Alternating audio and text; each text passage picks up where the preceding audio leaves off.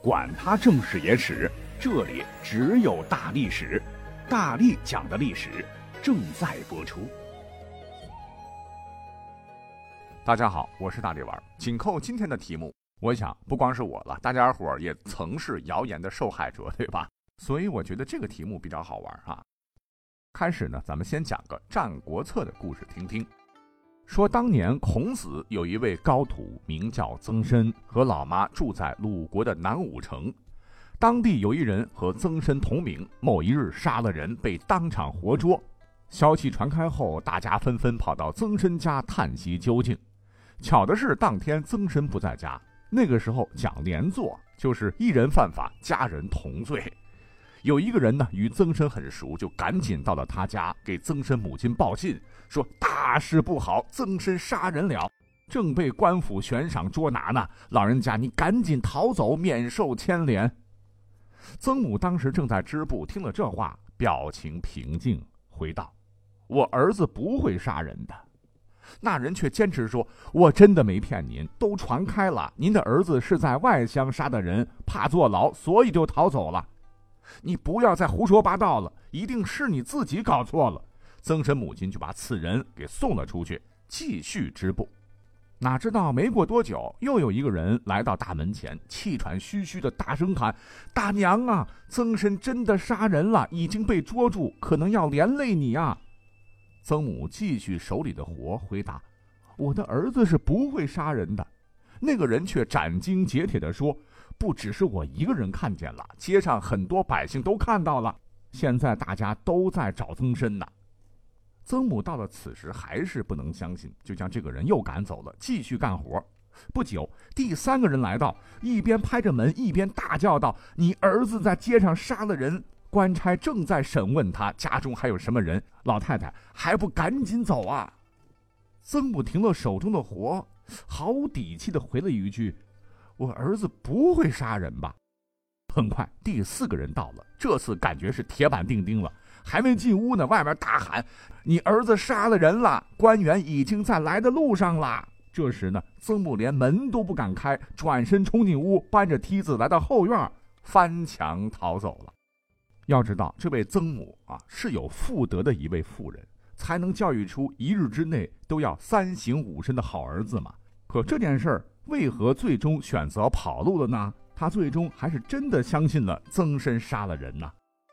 哎，这就是谣言的可怕之处啊！我们常说谣言止于智者，可问题是我们身边智者少啊。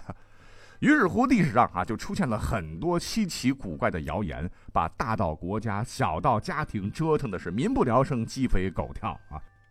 例如，历史上最著名的谣言，恐怕就非秦朝那句。亡秦者胡也莫属了，但这则谣言我们今天不讲，而专门来讲讲比秦朝历史还要久远的西周时期，因为一则谣言断送了整个西周王朝。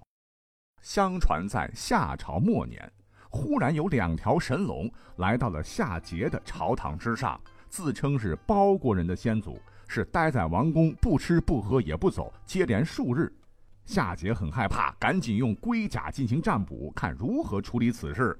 最终得到几个结果：一、杀死神龙不急；驱逐神龙不急；最后留下神龙不急。这个夏桀很生气啊，那这咋整呢？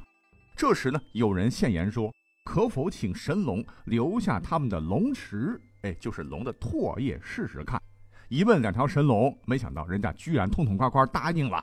于是，在神龙面前陈列布帛进行祭祀，用大金盘子接了一些龙的涎沫，放在一个红匣子中。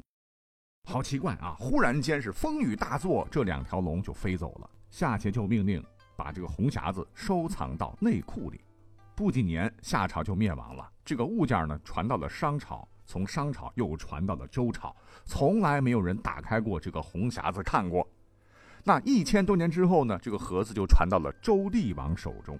周厉王，你听他这个谥号“严厉”的厉，那就是一个上不知敬天、下不知恤民的一个君主。他听闻宫中竟然收藏了一只神秘的装有龙池的盒子，强烈的好奇心驱使他不听众人劝阻，什么打开会遭灾什么的，寡人就是想看看里边到底是啥。于是强行被打开之后，发现盒子里边果然真有龙池啊，还在不停的流动，活脱脱像有着生命一样。底下人赶紧用金盘捧给周厉王，谁料周厉王一下没接住，砰的一下，盘子落地，这些龙池呢是流了满地，四处乱跑啊。周厉王吓坏了，赶紧命人用刀砍，用火烧，可就是没办法杀死他。龙池忽然之间呢，又变成了一只蜥蜴，在宫殿里边到处飞爬呀。内侍一直追着他，可就是追不上。眼瞅着蜥蜴就进了王宫，忽然间就不见了。那他到底去哪里了呢？原来他是爬到了一个小宫女身上就不见了。啊！周厉王是长舒了一口气啊，以为这个事儿就这么过去了。结果呢，后来这个小宫女到了十五岁左右的时候呢，当时已经是周宣王即位了。不知怎么地呀，竟然突然怀孕了，还生下一个女孩。由于是未婚先孕，而且没有和异性接触过，小宫女儿很害怕被唾沫星子淹死，只好将婴儿抛弃。巧的是，在当时周朝的首都呢，流传着这么一句童谣：“掩狐积福，十亡周国。”也不知道谁这么缺德呀，制造了这样一则谣言，意思是说桑木做的弓。积草编的箭囊将会是周王朝灭亡。那周宣王听了这个谣言之后呢，觉得事关重大，便下令天下凡是有这样东西的人都抓起来杀掉。可谁曾想到，刚好有一对乡下夫妻带着山桑木工和鸡草箭袋来到城里买卖，被发现后，官府就要捉拿他们，啊，把他们吓得半死吧。得亏跑得快，没有丢掉性命。夫妻俩呢，在经过一条河时。就看到一个奇异的景象，有一群鸟从河里衔着一个布包拖到河岸上。夫妻俩很好奇啊，就想看看布包里包的是什么。打开一看，竟然就是那个被宫女丢弃的女婴啊！这孩子看到陌生人就马上哇哇大哭起来。夫妇哀其夜嚎，哎，就抱走了这个女婴。那家也不敢回了，决定到包国投靠亲戚。后来，那弃婴啊，大概是被卖给了一个叫做包胥的包人，又逢包胥犯了罪，便将此女献给了周王，以赎其罪。这样，这名弃婴呢，便进入宫中，取名为褒姒。到了幽王继位之后的第三年，幽王在后宫见到了褒姒，观其倾国倾城，便爱上了她。再之后，就有了幽王为博美女褒姒一笑，举烽火谎报军情，戏弄诸侯。后来犬戎进犯，周幽王再举烽火，而诸侯援兵不至，最终幽王被杀于骊山之下，褒姒亦被掠至蛮荒之地等一连串的故事，阴差阳错，谣言最终成为了现实，西周就此灭亡。但话又说回来哈，如果简单的把西周的灭亡归于掩狐击福，那那些卖桑弓、击箭弹的人确实有些冤哈，就连褒姒也很冤呐。殊不知，这个谣言很可能就产生于周幽王时期，而且跟当时的大环境分不开。周幽王历史上不理朝政、迷恋美色，那也不是一天两天的事儿了嘛。这就让很多人看到了国家的危机，所以这个谣言就这么的被炮制出来了。其实有的时候我也纳闷哈，为什么每次国家要完蛋，就要编个理由，硬甩锅给所谓的红颜祸水？天下倘若没有这些糟男人、糟皇帝，美女再美也害不了国家，难道不是这个理儿吗？接续的东周分为春秋战国，熙熙攘攘间，最终被秦始皇嬴政建立的秦朝取而代之。事实上，一开始啊，我们认为的强人嬴政，那就是个被谣言霸凌的受害者啊，因为他的身世一直以来那就是不清不楚，常常被别人拿来碎嘴。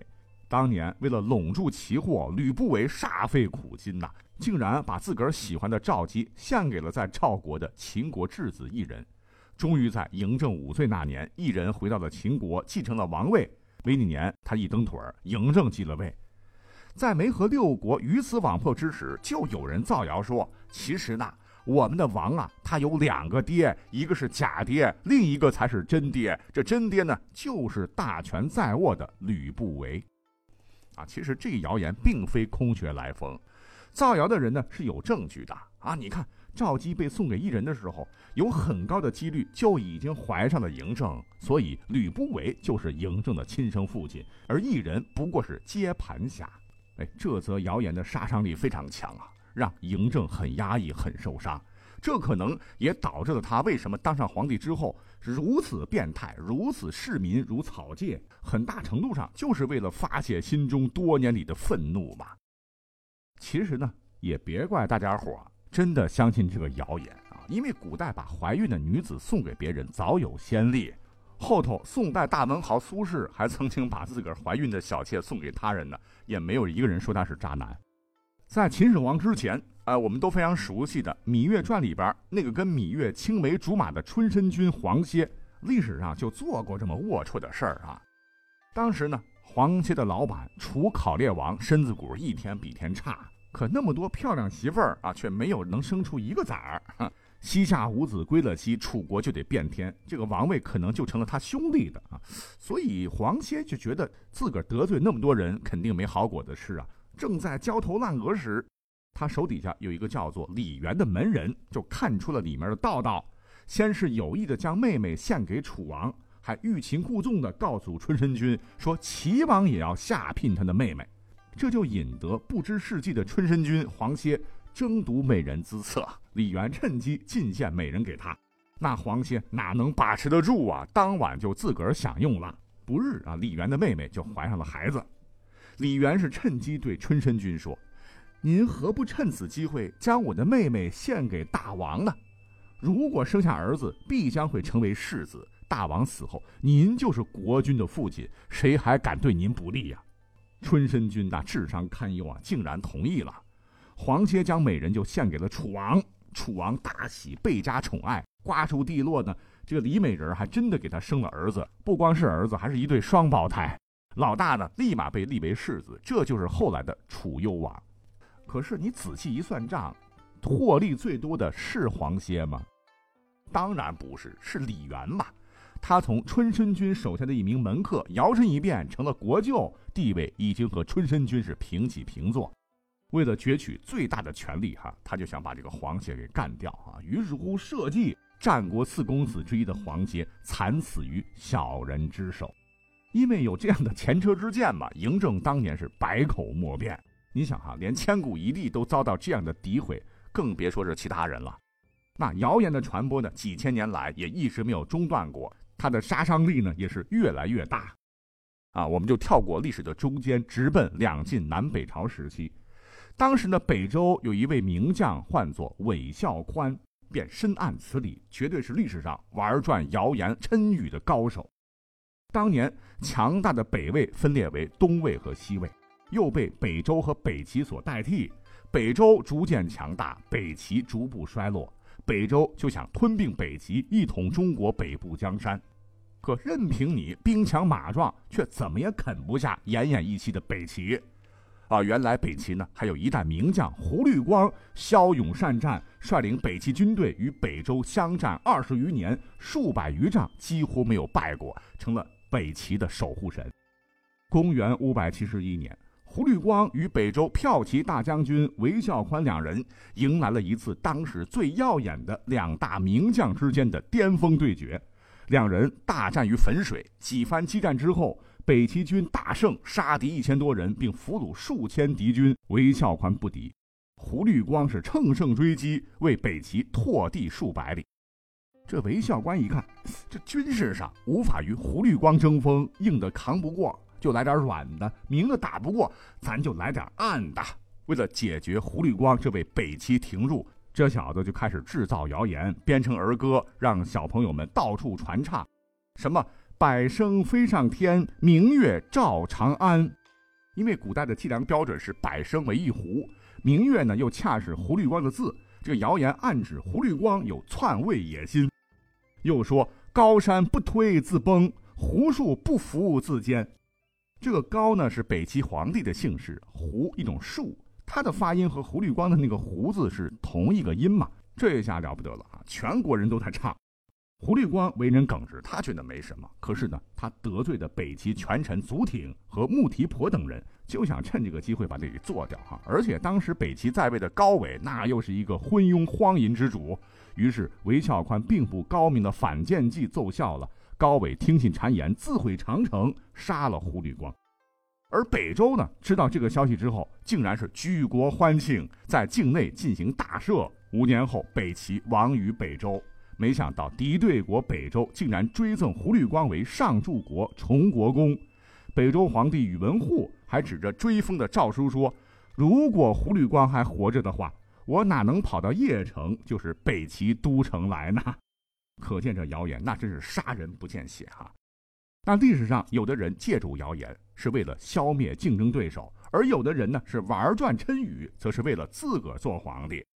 比方说，我们都熟知的北宋开国皇帝赵匡胤任北周殿前都点检，也就是禁卫军首领。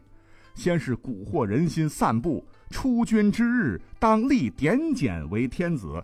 随后军队刚到陈桥驿，又有知名的天象学家、预言家大忽悠苗训，指着太阳对众人说。大家看呐，天上有两个太阳，并煞有其事地说：“一日克一日，要出新天子，这是天命啊！”很快，一传十，十传百，整个兵营又传遍了要有新天子的流言。而后，赵匡胤陈桥兵变，黄袍加身，也就顺其自然，顺应天命了。